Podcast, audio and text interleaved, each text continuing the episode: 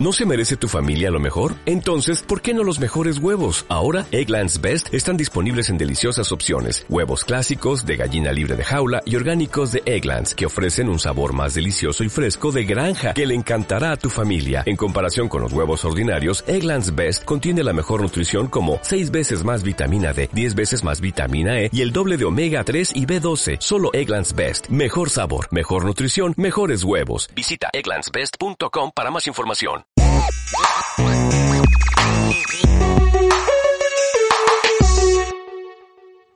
Bienvenidos y bienvenidas a Fanáticos. Hoy vamos a charlar con Ángel Fernández, es docente de la UNR, psicoanalista aquí en Rosario, dicta de manera ininterrumpida desde hace casi 10 años el curso anual de psicoanálisis en el que articula la práctica analítica, el discurso político, la cultura popular, con la presencia de invitados e invitadas de distintas disciplinas.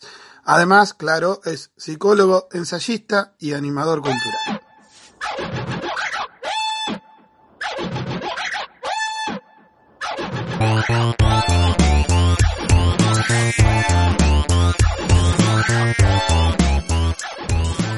¿Existe desde la psicología algún, algún estudio de, del fanático, de los fanáticos? Sí, eh, vas a encontrar un montón de estudios eh, psicológicos sobre el fanatismo. Eh, y después vas a encontrar. Bueno, acá hay un primer punto que, que hay que distinguir, que es lo que es el trabajo de la psicología y lo que es el trabajo del psicoanálisis.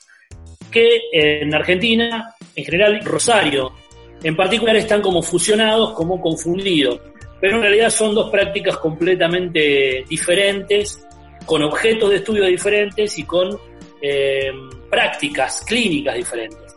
Entonces, eh, vas a encontrar un montón de estudios psicológicos, decíamos, respecto del fanatismo, eh, y después vas a tener algunos trabajos psicoanalíticos también vinculados con eso, pero no específicamente sobre la conducta psicológica del fanatismo, sino sobre el, el fundamento de lo que es la, cuestión de lo fanático, que en psicoanálisis es la cuestión de la identificación, de la identificación imaginaria. Cuando yo me tomo por otro y eh, abono la ilusión de que me puedo fusionar con el otro y que me puedo hacer uno con el otro. Esta, esta ilusión de hacerme uno con el otro, eh, rápidamente dicho, es lo que en psicoanálisis llamamos la identificación imaginaria y a veces este, es muy divertida y a veces es muy eh, patética, muy, tiene efectos patéticos, efectos eh, patológicos, tristes, eh, violentos.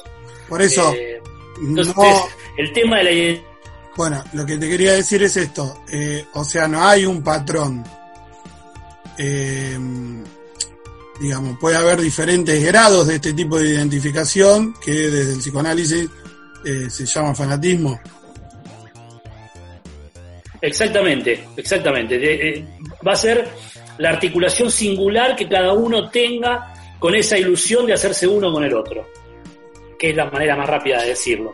Por eso estaría bueno quizá empezar eh, la conversación recordando esto, ahora que vos, me haces esta pregunta y que sale el tema de la identificación y la diferencia entre psicología y psicoanálisis, que me parece eh, sumamente importante, eh, quizá estaría bueno recordar que el fanatismo tiene muy mala prensa. No sé si vos estás de acuerdo. Sí, estoy completamente de acuerdo. Sí, sí tiene mala prensa. De hecho, vulgarmente se lo, llama locos o locas. Exactamente, exactamente. Eh, por eso es interesante ubicar esta mala prensa del, fan, del fanático, del fanatismo, que habitualmente se vincula con el fanatismo religioso y siempre, obviamente, Europa tiene la costumbre, la pésima costumbre, deberíamos decir, de proyectar todos sus eh, peores eh, tendencias en los otros, o sea, en los árabes, en los chinos, en los latinoamericanos.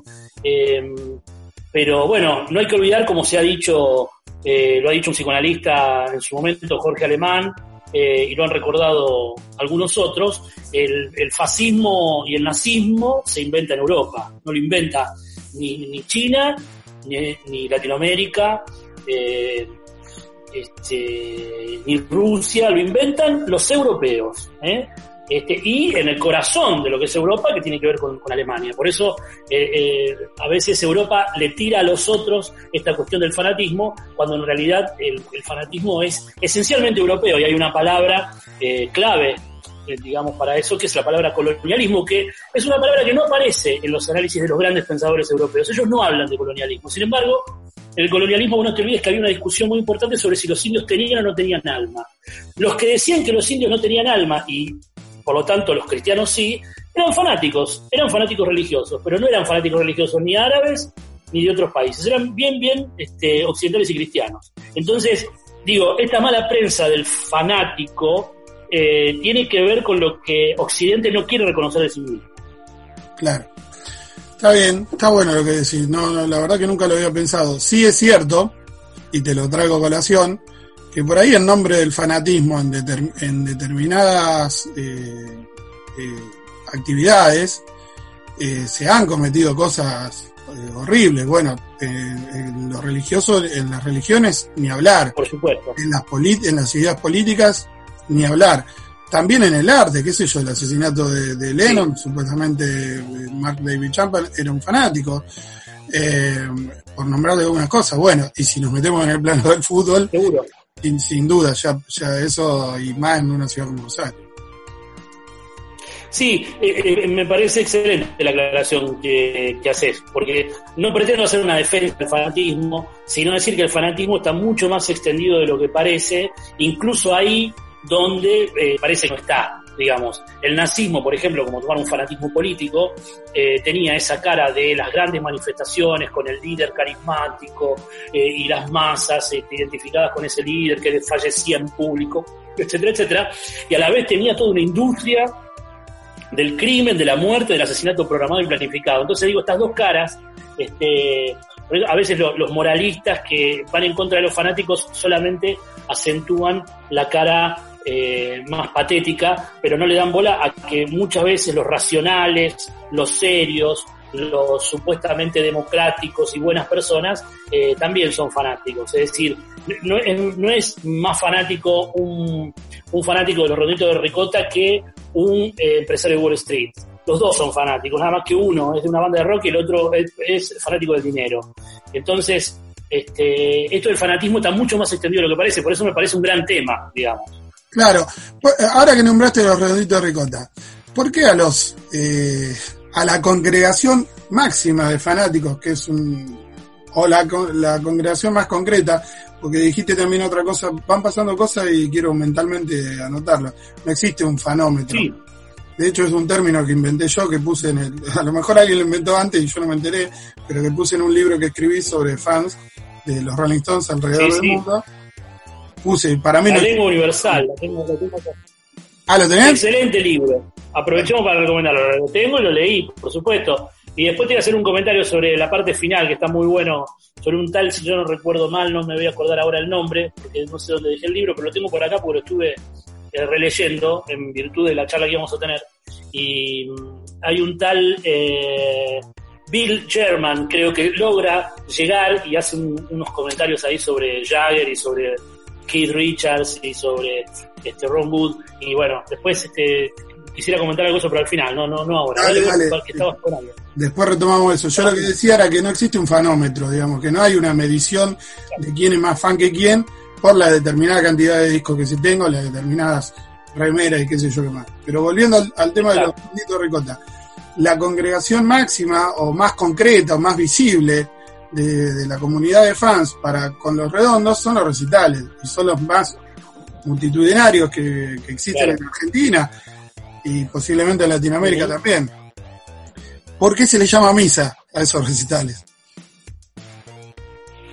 Bueno, porque yo no, te digo que primero debería haberlo aclarado de entrada. Yo menos este, que un experto soy en el tema, o sea, no pienso ni puedo ni estoy capacitado para hablar como un experto del fanatismo, sino más bien como un como un fanático en, sí mismo. Yo este, soy fanático de varias cosas, entre ellos de Freud mismo. Este, tengo cierto fanatismo que a veces mis amigos y mis enemigos me, me cuestionan, ¿no? Eh, cierta, eh, cierto apasionamiento por, los textos freudianos y por la lectura de Freud y por la promoción de las cosas que están ahí en escena. O sea que no voy a hablar como experto en, en fanático, sino como un fanático en sí mismo. Yo creo que la misa eh, se podría interpretar como algo que tiene que ver justamente con esto del religar, de la religión, de la, de la relación con un otro que de alguna manera pone en palabras, le da estatuto simbólico, pero también le da una imagen, le da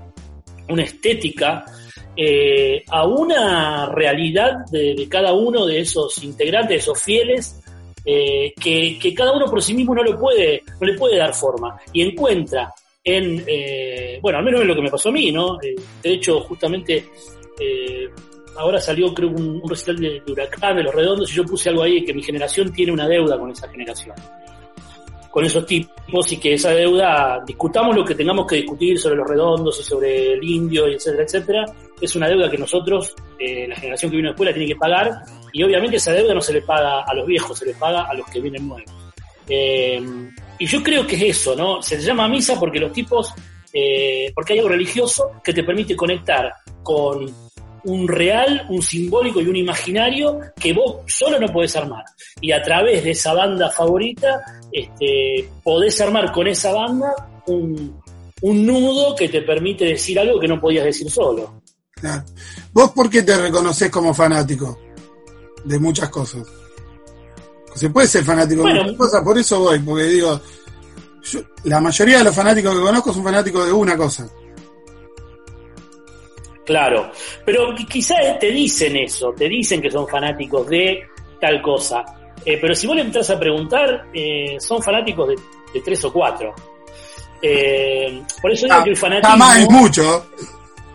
¿Cómo? Ya más es mucho, más de tres o cuatro es demasiado. Sí, ya es demasiado, pero tres o cuatro cosas yo creo que, admite. Por eso digo que el fanatismo es algo mucho más extendido de lo que estamos dispuestos, dispuestos a aceptar. Eh, bueno, yo soy fanático, suponer, si me preguntas a mí como fanático, eh, soy fanático del psicoanálisis, sin lugar a dudas. Eh, soy fanático de Charlie García.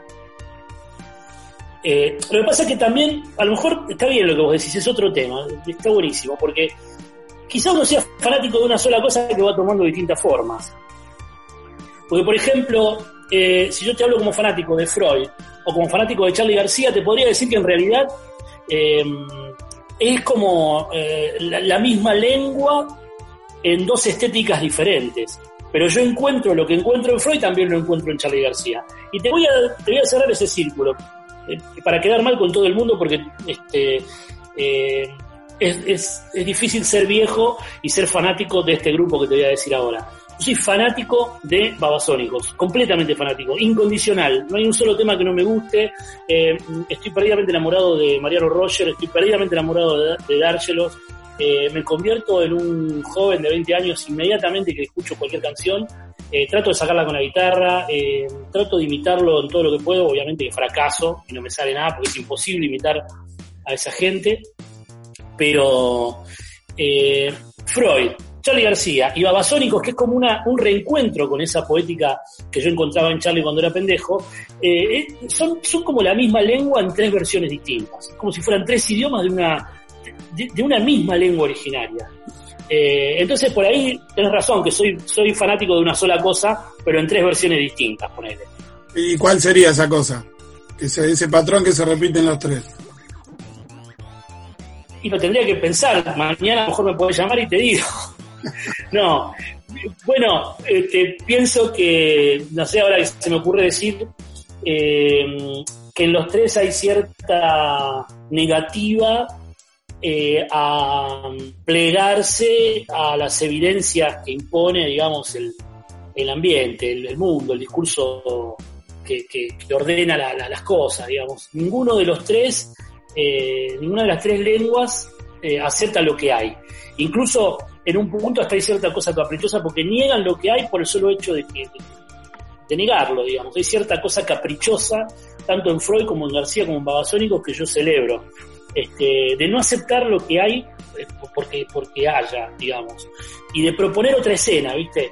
O sea, no solamente que niegan lo que hay, sino que afirman otra escena. Y esa afirmación de otra escena, de otra, de otra posibilidad, de otro, de otra lectura, a mí eh, siempre me, de alguna manera podría decir me salvó la vida.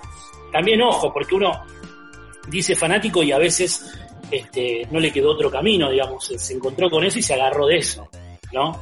Eh, vos pones el ejemplo del, de los pibes del conurbano bonaerense, suponete, que ahora ya no se llama más así, no sé cómo le dicen, pero este, que se identifican con, con los Rolling Stones. Vos pones ese ejemplo, o, hablabas ese ejemplo el otro día. Entonces, vos tenés ahí un tipo que a lo mejor es este, joven, pobre, digamos, y, está en, un país absolutamente periférico como es Argentina, o excéntrico, si les gusta más a otros, como es Argentina, y de pronto están identificados con un viejo millonario multimillonario de un país absolutamente central.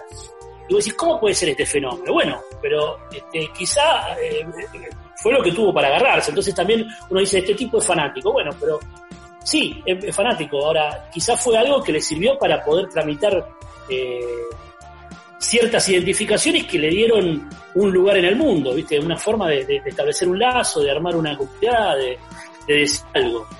Entonces, es así, ¿viste? Ese sería el otro rasgo para, para cerrarte la idea. Este, tanto Freud como García como, como para mí son eh, tienen el elemento común de que te enseñan a hablar. No solo por lo bien que hablan ellos y por el buen uso de la lengua que hacen y por la práctica del bien decir que sostienen, sino porque te, dan lugar a que vos inventes tu propia palabra en el interior del juego que ellos arman. Y eso, fíjate vos, que lo hacen tres lugares completamente distintos, porque ¿qué tiene que ver Freud con Charlie García o con babasónicos. Incluso babasónicos a veces se, pelean con Charlie, Charlie se pelea con negros, hay como una... Bueno, está bien, pero para el, para el que está fuera, estos tres lugares, por ejemplo, para el fanático que soy yo de eso, este, me, parece que me permite ordenar una lengua que no la podría ordenar, no la podría constituir, no la podría configurar y organizar si no fuera por esas referencias.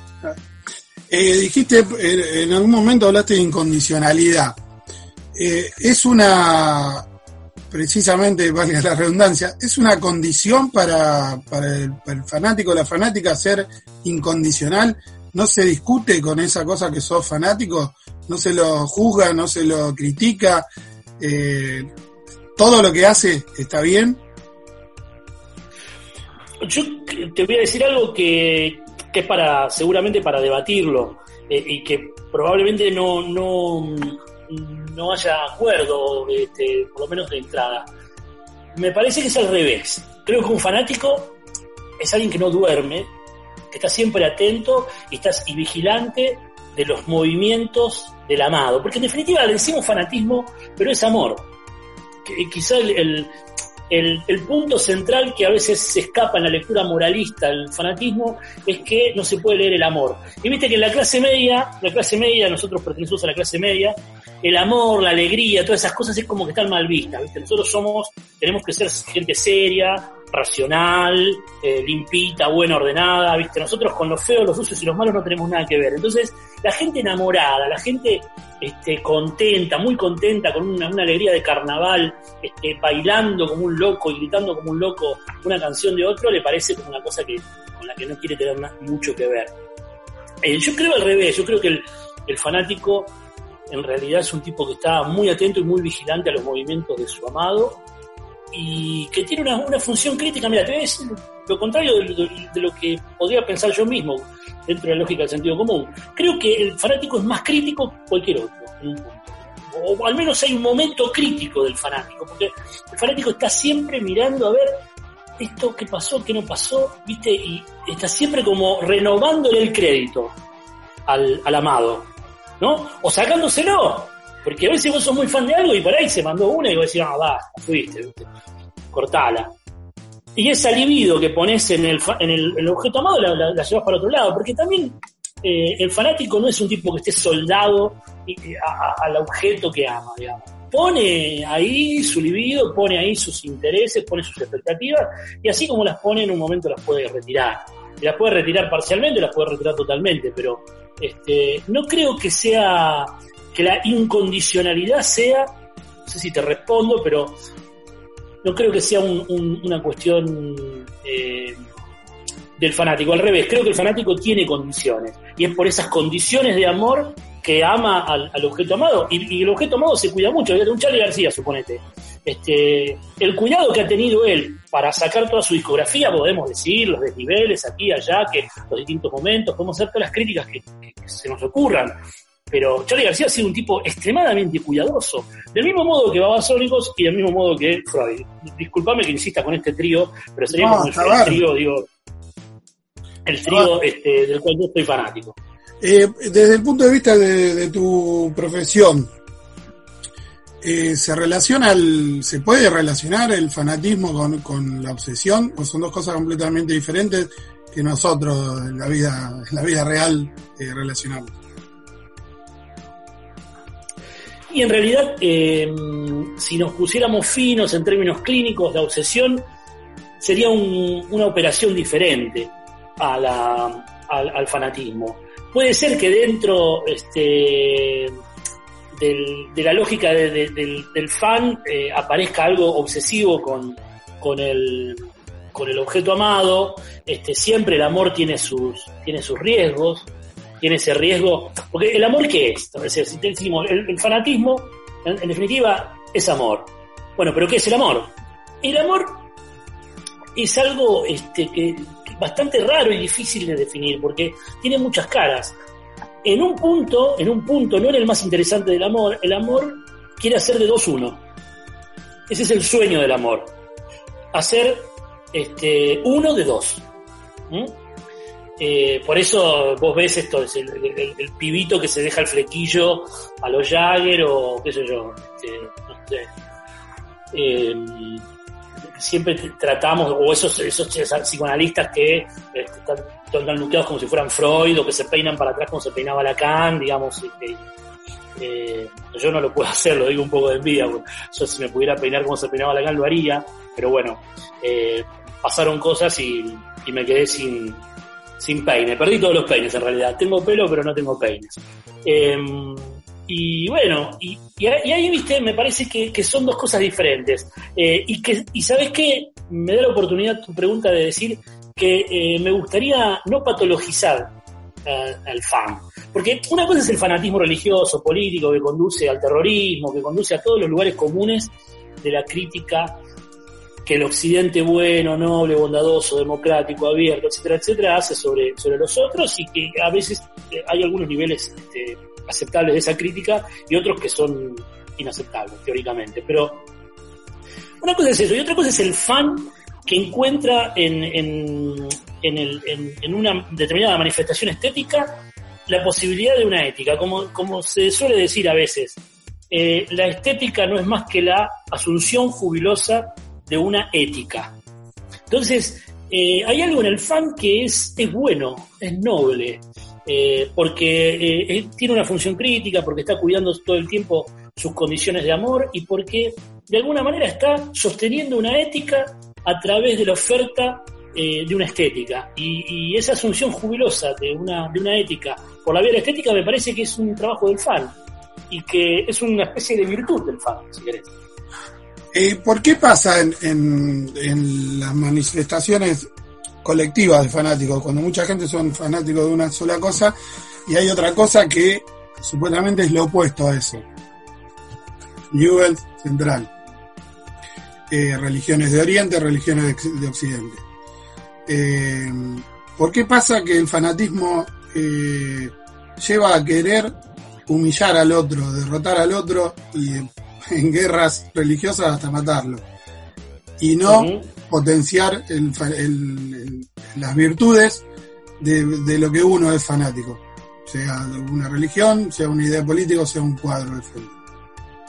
Sí, el, el, problema ahí de por qué uno quiere matar al otro tiene que ver con un, un problema del que siempre eh, me gusta hablar, eh, a pesar de que no es muy agradable el tema, pero siempre me gusta hablar de esto y, lo, converso permanentemente, ya me, han escuchado varias veces en, un curso anual de psicoanálisis que doy, que mm, es un problema que tiene que ver con, un tópico psicoanalítico que es el robo del goce. El robo del goce. Que hace que odiemos al otro del mismo modo que odiamos nuestra propia nuestro propio excedente obsceno, nuestros propios malos pensamientos, los odiamos, no los queremos tener y los proyectamos sobre el otro, entonces después queremos matar nuestros propios malos pensamientos en el cuerpo del otro y creemos que de esa manera nos vamos a sacar de encima nuestro propio goce, que siempre este, un asedio, una especie de exceso obsceno con el que tenemos que lidiar para poder vivir, porque eh, eh, es una gran mentira creer que somos individuos normales, conscientes, buenos, nobles, orientados hacia nuestro bien, etcétera, etcétera. En realidad, eh, somos como dice la película esta, ¿cómo se llama? ahora no me voy a acordar, la super película esta de las dos pastillas, la roja y la... Matrix. este, Matrix, de Matrix, que en un momento de la película aparece una super escena muy famosa que dice, bueno, estamos siempre como a punto de descarrilar, a punto de perder el equilibrio. En realidad siempre estamos asediados, tensionados, em, estamos este, fuertemente presionados por, por pensamientos y por empujes que no son eh, interesantes para la vida y que incluso atentan contra nuestra propia seguridad. muchas veces nos gusta sacarnos de encima de eso y ponerlos en los italianos del sur, los chilenos, los negros, los estos. Siempre hay un nombre eh, para, para darle a nuestro propio exceso obsceno. Y, y la verdad que eh, ahí como pasa lo siguiente, como estamos vaciados de goce por el lenguaje, por la cultura, que eh, abrió un, agujero en el cuerpo, mejor dicho, constituyó el cuerpo como un agujero, o constituyó los agujeros del cuerpo, la entrada del lenguaje en el mundo, eh, construye el mundo y construye al sujeto que lo habita, y lo deja en falta. Entonces suponemos que eso que nos falta lo tiene otro, pero lo tiene porque nos lo robó. Entonces queremos reponer eso que el otro tiene eh, y que nos falta, que nos robó a nosotros. Entonces suponemos, con nuestra fantasía ingenua y, criminal, porque la ingenuidad y la criminalidad, ya conocemos este, ahí el, famoso, la famosísima frase que se hizo célebre de Anna Arendt, la banalidad del mal. La banalidad del mal es esto, es que se puede este, ser muy ingenuo y muy criminal a la vez, incluso van perfectamente la ingenuidad con la criminalidad. Eh, por eso este, hay, que, desconfiar de los ingenios, ¿no? Siempre hay que desconfiar de los ingenios, porque son grandes este, asesinos. Eh, y entonces suponemos que si lo matamos al otro, al de Newell, al, a lo que sea, si somos de o al revés, vamos a recuperar ese goce que el otro nos robó. Y lo que pasa ahí es que no recuperamos nada, por supuesto. Lo único que hacemos es ahondar el problema y, y bueno. Y el psicoanálisis es un poco reconocer ese límite estructural donde nadie tiene el goce que nos falta. Y ese goce que nos falta, lejos de ser algo de lo que tenemos que estar llorando todo el día, es algo que, no, es la vida misma, digamos. Es decir, si no fuera por ese goce que nos falta y por el empuje al cual nos lleva a buscar nuevos objetos, nuevas situaciones, a construir nuevas formas, la vida no, no sería nada. Es decir, no, podemos pensar una vida plena. La vida plena es la vida que reconoce la falta, resguarda la falta y trata de articular esa falta con las cosas del mundo. Eh, pero no es la plenitud del, del, lleno que si yo elimino al que me robó, recupero. Yo, eh, nadie me robó nada porque nunca tuve nada. Eh, eso que yo digo que me falta y que lo tuve alguna vez, esa cosa que todos tenemos tan nostálgica y que añoramos, este, van a saber qué maravilla del pasado, los cultores del pasado, en realidad es una construcción retroactiva, no hay nada en el pasado, el pasado está tan vacío como nuestro presente y nuestro porvenir. Este, y el tema es poblarlo, ¿no? Ángel, de alguna manera. Mm, eh, ¿Por qué te gusta ser fanático a vos? Porque por todo lo que estás diciendo te, gusta ser fanático. Incluso me parece que empatizás con gente que es fanática de otras cosas. Sí. Eh, yo no creo que no haya gente fanática. Creo incluso que hay gente fanática del, del, de la racionalidad fría y gente fanática de, de, quedarse callado y en silencio. Pero no creo este, que haya gente este, normal. O sea, yo creo que el fanatismo es un fenómeno universal. Eh, puede ser fanático de los Stones o puede ser fanático de hacer silencio cada vez que el otro te humilla. No importa. Pero el fanatismo, la, la, pasión, eh, es algo que está en todos. Y yo no me arrepiento de mi fanatismo, eh, ya, en una época sí me arrepentía, creía que era una enfermedad mi fanatismo y me quería curar de ese fanatismo y quería ser una persona más, más buena, más noble, más racional. Eh, pero gracias al psicoanálisis me curé de, esos ideales, más o menos, siempre vuelven, ¿no?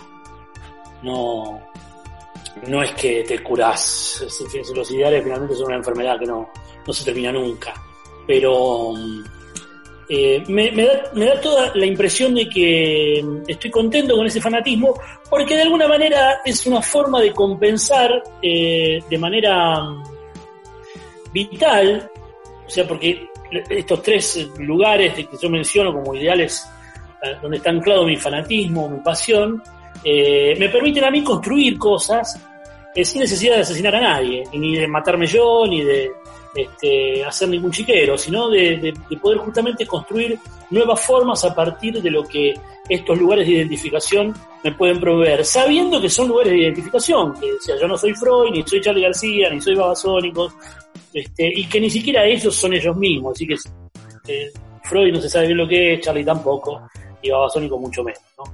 Este, entonces, eh, si uno empieza a entender que eh, la identidad es un agujero, que la identidad es siempre algo inexistente que uno va tramitando por vía de, identificaciones, de ficciones que uno va construyendo, y que esas ficciones pueden ir hacia la muerte o pueden ir hacia la vida, para decirlo rápidamente. Y bueno, cuando yo creo que uno puede encauzar su fanatismo hacia la propia vida y hacia eh, aportarle valor y, alegría a la vida de los demás, me parece que el fanatismo vale, vale la pena y que no hay que avergonzarse de, ser un fanático y de apoyarse en, ciertas manifestaciones estéticas de los otros que, que uno considera que, que le hacen lugar al deseo. Eh, me parece que no está nada mal eso está reflejado en tu libro, ¿no? En la lengua universal está eso, está eso de los, tipos, las distintas formas, porque una de las virtudes del libro ese es que están registradas las distintas formas de articularse a un ideal. Este, y, eso, bueno, sería un estudio que se podría hacer a partir del libro tuyo, ¿no? Las distintas formas de articularse, en ese caso, a ese ideal, podría ser otro. Por eso, eh, no importa quizá tanto si es los Stones o es Rosario Central o es New Soul Boys, eh, qué, significante, qué lugar viene a ocupar ahí, sino qué modo de articulación cada uno hace con eso. Eh, y creo que hay formas de articularse que son destructivas, que son, son miserables, y hay formas de articularse que son interesantes. Y eso hay que defenderlas. Eh, Ángel, escúchame, em, yo entiendo que vos en algún momento fuiste fanático de un colega tuyo o de cómo trabajaba un colega tuyo. ¿Podés contar esa, esa anécdota? Eh, sí, eh, pero bueno, vos te agradezco que digas que era un colega mío. En realidad era alguien que yo le decía que era un maestro mío y él se enojaba porque él decía que la, era de los maestros había terminado y que vivíamos en una, época donde todo el mundo le robaba lo que podía a cualquiera y que esta cosa del maestro era una antigüedad. Entonces no le gustaba. Pero el psicoanalista este es eh, Germán García, eh, un psicoanalista, bueno, que es, este, nació en Junín, como vos. Nació en Junín y se fue a Buenos Aires. Este, se fue, eh, sí, y, ahí, bueno, hizo muchísimas cosas, yo hace años que vengo hablando de él, pero en un momento fui a, a Buenos Aires varias veces seguidas para armar un pequeño libro que, finalmente lo armé de, entrevistas, de, charlas con él. Y me acuerdo que estábamos en un bar y terminando, terminando esa, ya nos habíamos encontrado, yo había dejado tres o cuatro veces y habíamos grabado este, todavía había cassettes, ¿no? Se grababa en cassettes. Este, no hace tanto. ¿eh? Eh, y entonces yo estoy enamorado de usted, que soy una especie de fanático, que la verdad que usted trabaja de una manera que a mí me, resulta eh, muy amable y que me gustaría, este, bueno, hasta el devoto plagio, imitarlo, ¿no? Le, hacía como esa especie de confesión este, amorosa y él, viste, siempre te sorprendía, porque era un tipo que te sorprendía permanentemente. Eh, le gustaba esta, posición de sorprender, de no, de no, ser previsible. Y me dijo algo que, me sirve eh, hasta el día de hoy y me va a servir, este, y siempre que lo puedo comentar con los amigos, los, los colegas, los compañeros, lo hago. Él me dijo, bueno, estamos en eso, pero no importa yo y el amor tampoco hay que sobrevalorarlo. Lo que importa, lo único que realmente importa es el rasgo. Vos tenés que ahora que me hiciste esta confesión, aislar el rasgo o el conjunto de rasgos que vos amás en mí. Que los encuentres donde los encuentres, porque eso es tu. Entonces, como que el tipo tuvo el gesto de devolverme eso que yo estaba poniendo en él, ¿no? Porque esta es otra cosa del fan, ¿no? Que podríamos cerrar con esto, quizá. Este, por eso me acordaba del ejemplo de tu libro, de Bill Sherman cuando se encuentra finalmente, que vos venís contando de varios que intentan encontrarse y no se encuentran con los Stones, y él finalmente se lo invitan porque hacía un fanzine, no me acuerdo bien cómo era la historia, pero el loco finalmente lo invitan los Stones, lo conoce a Jagger, lo conoce a Keith Richards, lo conoce a, Ron Wood y están ahí, qué sé yo, bueno, hablan y qué sé yo, y él como que se le, se le cae eso, ¿no?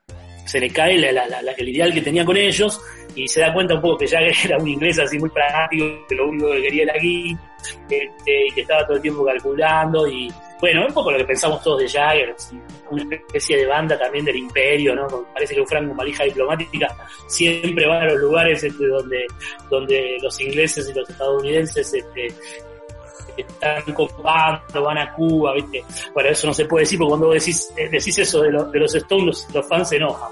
Esto es para pelearnos con los fans de los Stones, de los cuales me puedo contar entre ellos tranquilamente. Pero, mm, no, esto, esto que decía cuando, citaba a Bill German, que vos pones en el libro, porque el tipo finalmente cuando se encuentra con ellos se da cuenta que toda esa onda que tenía era más de él que de ellos, no estaba ahí. Este, entonces esto es importante del fan. El fan tiene que recuperar los rasgos del, que pone el objeto amado, porque el amado es amado por los rasgos que el amante le pone. Entonces es importante reapropiarse de esos de, esos, de ese brillo, de valor, de esa onda que uno deposita en el otro y entender que eso que uno deposita en el otro este, es algo de uno, de cierto modo, o no es ni de uno ni del otro, pero que, lo puede encontrar en, los lugares más disparatados y más inesperados, que eso que uno ama en el otro no se lo lleva al otro cuando se va, no, no se lo lleva todo, al menos, sino que siempre hay algo de uno en eso que uno pone en el otro, podríamos decir así, ¿no? Fantástico, Ángel otra virtud del fan. Muy buen cierre, fantástico. yo te, quiero agradecer muchísimo. La verdad que eh, me encanta poder hablar en esta en este formato con tipos que laburan como laburás vos, eh, que algo del psicoanálisis y de la vida se puede escuchar de esta manera. Eh, también me gustan los, circuitos más institucionales y de hecho estoy ahí, pero esto vinculado a, la, cosa popular, a, llegar a, la gente con un lenguaje claro y sencillo, este, como, como vos escribís en tu libro, la verdad que te lo agradezco muchísimo, es gracias a vos y te la debo.